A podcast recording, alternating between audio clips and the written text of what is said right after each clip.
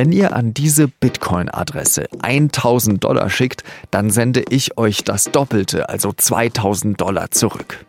So einen Tweet haben unter anderem die Twitter-Konten von Apple, Joe Biden oder Kanye West abgesetzt. Das klingt zu schön, um wahr zu sein, oder? Ist es auch. Natürlich handelt es sich hier um einen Betrug und um den vielleicht größten Hack in der Geschichte von Twitter. Wie das passieren konnte, darüber habe ich mit dem SZ-Digitaljournalisten Max Muth gesprochen. Sie hören auf den Punkt am Donnerstag, den 16. Juli. Ich bin Jean-Marie Macron. Twitter nutzen in Deutschland ungefähr eineinhalb Millionen Menschen täglich. Damit ist das Netzwerk im Vergleich zu Facebook und Instagram relativ klein. Was Twitter ausmacht, ist, dass sich vermeintlich wichtige Persönlichkeiten dort für alle sichtbar austauschen und öffentlich debattieren. Twitter wirbt damit, dass es eine sehr sichere Plattform sei. Aber diese Woche trifft das nicht zu. Denn in dieser Nacht hat es einen beispiellosen Hack gegeben und es waren mehrere Prominente davon betroffen. Barack Obama, Jeff Bezos, Joe Biden, Elon Musk oder Bill Gates. Aber zum Beispiel auch der Twitter-Account von Apple. Plötzlich haben diese Accounts dafür geworben, doch 1000 Dollar auf ein Bitcoin-Konto zu überweisen. Dann würden sie das Doppelte zurückzahlen. Oft mit einem Satz eingeleitet wie Ich möchte etwas zurückgeben. Natürlich waren das nicht die Personen, denen die Accounts gehört haben. Traurig, wer sein Geld auf dieses Konto überwiesen hat, denn das ist wohl für immer weg. Darüber habe ich mit dem SZ-Digitaljournalisten Max Muth gesprochen. Max, wie konnte das eigentlich passieren? Naja, es ist noch nicht komplett klar. Twitter hat irgendwann mal über einen offiziellen Kanal verlauten lassen, dass angeblich mehrere Twitter-Mitarbeiter Opfer einer koordinierten Social Engineering-Attacke wurden. Also Social Engineering heißt in den meisten Fällen, dass Phishing-Mails verschickt werden und dann arglose Mitarbeiter auf Links klicken und darüber Hacker Zugriff auf das Netzwerk erhalten und sich dann dort entweder weiter hacken müssen oder direkt Zugriff auf ein Administratoren-Tool bekommen. Es ist in dem Fall nämlich so, dass offenbar nicht die einzelnen Accounts gehackt wurden. Das wäre ganz schön aufwendig. Sowas wie Uber, Apple, Jeff Bezos, also alles Leute, die wahrscheinlich gut geschützte Konten haben. Und wahrscheinlich als Passwort nicht 1, 2, 3, 4 oder sowas. Und noch dazu Zwei-Faktor-Authentisierung, also dass man zusätzlich noch eine SMS bekommt oder wenn es noch sicherer sein soll, einen Token, also so eine Art USB-Stick noch irgendwo reinschieben muss. Und das kann eigentlich nur so gelaufen sein, dass die Hacker Zugriff auf ein Admin-Tool von Twitter hatten und da eben die Zwei-Faktor-Authentisierung ausschalten konnten, das Passwort ändern und dann so an den Account gekommen sind. Also it, it was an inside job in gewisser Weise. Aber dann bedeutet das also, dass die Hacker dann Zugang eben zu, zu Twitter selbst hatten? Hatten Sie da vielleicht sogar irgendjemanden, der Ihnen dabei geholfen hat? Ja, das ist noch nicht ganz klar. Also Joe Cox, ein Reporter von Motherboard, der sehr, sehr tief in der Underground-Hacker-Szene unterwegs ist, hat angeblich mit dem Hacker selbst gesprochen. Ich nehme an, das ist dann per Signal-Chat oder so passiert. Und der habe behauptet, er hätte einen Twitter-Mitarbeiter die ganze Arbeit erledigen lassen. Das ist jetzt natürlich auf mehrere Arten und Weisen zu deuten. Das kann bedeuten, dass ein Twitter-Mitarbeiter bestochen wurde. Das kann aber auch bedeuten, dass tatsächlich ein Twitter-Mitarbeiter nur eine Mail bekommen hat und man dessen Account übernehmen konnte. Da wird jetzt so ein bisschen rumspekuliert. Weitgehend sicher ist, dass der Hacker Zugriff auf dieses Administratoren-Tool von Twitter hatte, weil es kursieren auch Screenshots von diesem Tool im Netz. Und das ist tatsächlich sowas, was Hackern das Wasser im Munde zusammenlaufen lässt. Das wird dann God-Mode genannt, weil, weil man wirklich allmächtiger Administrator ist. Ich kann dann in diesem Tool theoretisch auch auf den Account von vermutlich auch äh, Donald Trump gehen und sagen, ich schalte jetzt mal Donalds Zwei-Faktor-Authentisierung aus und ändere sein Passwort. Und das ist natürlich ein Gefühl, als sei man Twitter-Gott. Jetzt hast du gerade Donald Trump angesprochen. Der ist ja komischerweise nicht davon betroffen. Da kann man sich ja fast vorstellen, dass das irgendwie politisch motiviert ist, weil der Präsidentschaftskandidat der Demokraten Joe Biden betroffen ist und auch ein äh, Kanye West, äh, der ja auch Präsident werden möchte anscheinend. Ich bin mir relativ sicher, dass das keinen politischen Hintergrund hat mit den Informationen, die es aktuell gibt.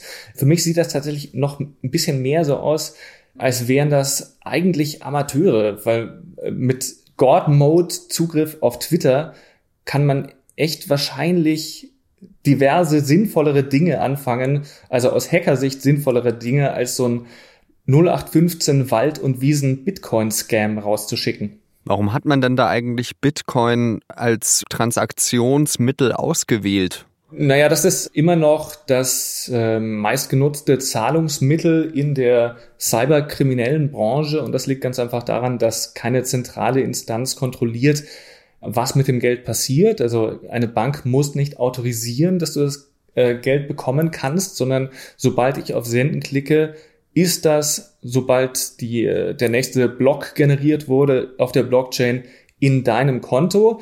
Vor allem ist es einsehbar und das hatte den, naja, interessanten Live-Effekt, dass man gestern diese Bitcoin-Adresse äh, beobachten konnte und da kam tatsächlich ein bisschen was an Bitcoin zusammen. Wie hoch ist denn so der finanzielle Schaden, wenn man davon sprechen kann? Also wie viele Leute sind da drauf reingefallen? Wie viele Leute habe ich nicht gezählt, aber das kann jeder tun. Also wenn man irgendwie Blockchain, Twitter-Hack in Google eingibt, kann man das sehen, dann kann man zählen. Auf jeden Fall sind 100.000 Euro etwa an Gegenwert in Bitcoin zusammengekommen. Und das ist natürlich für einen Hack, der vielerorts als größter Hack der Twitter-Firmengeschichte bezeichnet wird, ganz schön gering. Was bedeutet das denn jetzt eigentlich für Twitter? Also bedeutet das, dass es doch nicht so sicher ist, wie man immer getan hat? Über Twitter ist ja wahnsinnig viel äh, Schrott passiert und es wurden auch schon Twitter-Accounts gehackt, nur noch nie in so einem großen Maße. Das ist natürlich für eine Firma nicht nur wahnsinnig peinlich, sondern möglicherweise auch gefährlich. Aber natürlich zeigt das, dass die große Sicherheitsprobleme haben. Also dass möglicherweise jeder Twitter-Mitarbeiter Zugriff auf diesen God-Mode, dieses Administratoren-Kontrollzentrum hatte, womit man jeden Account übernehmen kann. Das wäre fahrlässig, wenn das so wäre. Und dass das überhaupt geht, ohne Zustimmung des Nutzers die Mehrfaktor-Authentifizierung abzustellen, ist wahrscheinlich auch kein gutes Vorgehen. Max, muss ich mir jetzt eigentlich Sorgen machen, dass mein Twitter-Account mit meinen sehr treuen und großartigen 704 Followern auch betroffen ist von dieser Aktion? Die kurze Antwort ist ja. Die etwas längere Antwort ist nein. Nachdem die Hacker ja offenbar Zugriff auf jeden beliebigen Twitter-Account hatten und Jeff Bezos und Apple und Uber und was auch immer übernehmen konnten, hätten sie vermutlich auch deinen Twitter-Account problemlos jederzeit übernehmen können. Jetzt hatten sie natürlich überhaupt kein Interesse, Jean-Marie Magros Twitter-Account zu kapern und darüber dann einen Bitcoin-Scam abzusetzen, weil das eben nur 700 sehr, sehr treue Follower erreicht, die dann mit Sicherheit sofort Geld überwiesen hätten, aber es sind eben nur 700. Das heißt, ja, auch du kannst sauer sein auf Twitter, dass deren Sicherheitsmechanismen in dem Fall auf jeden Fall mal deutlich versagt haben. An dieser Stelle ganz herzlichen Dank dir, Max Muth, für deine Einschätzung. Es ist nicht nur ein schlechter Tag für Twitter, sondern auch für Facebook. Denn der Europäische Gerichtshof hat an diesem Donnerstag ein Datenabkommen zwischen der EU und den USA gekippt. Das Abkommen hat es den US-Geheimdiensten erlaubt, auf persönliche Daten zuzugreifen, die auf Servern von US-Unternehmen gespeichert sind. Also zum Beispiel den Server von Facebook. Das, sagen die Richter, sei nicht mit der Europäischen Datenschutzgrundverordnung vereinbar. US-Unternehmen wie Facebook müssen jetzt wohl viel höhere Datenschutzstandards erfüllen. Der Journalist Dennis Yücel ist in der Türkei zu einer Gefängnisstrafe von zwei Jahren und neun Monaten verurteilt worden. Das hat ein Gericht in Istanbul in Abwesenheit von Yücel entschieden. Er ist ja schon seit mehr als zwei Jahren wieder in Deutschland. Der Journalist der Zeitung Die Welt habe Propaganda für die kurdische Arbeiterpartei PKK betrieben, so das Gericht. Vom Vorwurf der Volksverhetzung und der Propaganda für die Gülen-Bewegung ist er freigesprochen worden. Sein Anwalt hat schon Berufung eingelegt. Yücel selbst hat geschrieben, dass ihn dieses Urteil nicht interessiere und keine praktischen Auswirkungen habe. Wenn es in Zukunft zu lokalen Corona-Ausbrüchen in Deutschland kommt, dann sollen die auch zuerst lokal bekämpft werden. Darin sind sich Bund und Länder an diesem Donnerstag einig geworden.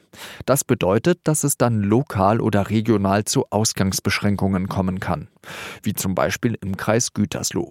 Diese Praxis ist in den letzten Tagen von einigen Ministerpräsidenten als zu pauschal und schwer durchsetzbar kritisiert worden.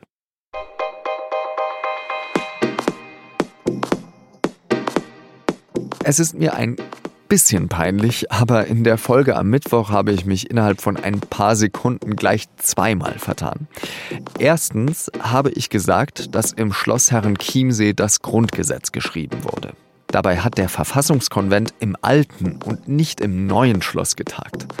Und zweitens gab es natürlich schon mal einen bayerischen Kanzler in der Bundesrepublik, nämlich Ludwig Erhard aus Fürth. Ich meinte eigentlich, dass noch kein CSU-Politiker Kanzler war. Mein Gott. Naja. Zum Glück haben wir schlaue Hörerinnen und Hörer, die mich sehr schnell und sehr nett auf meine Fehler hingewiesen haben. Vielen Dank dafür. Schreiben Sie uns auch gerne weiter an podcast.sz.de. Das war auf den Punkt. Redaktionsschluss war 16 Uhr. Danke fürs Zuhören und bis zum nächsten Mal. Salü.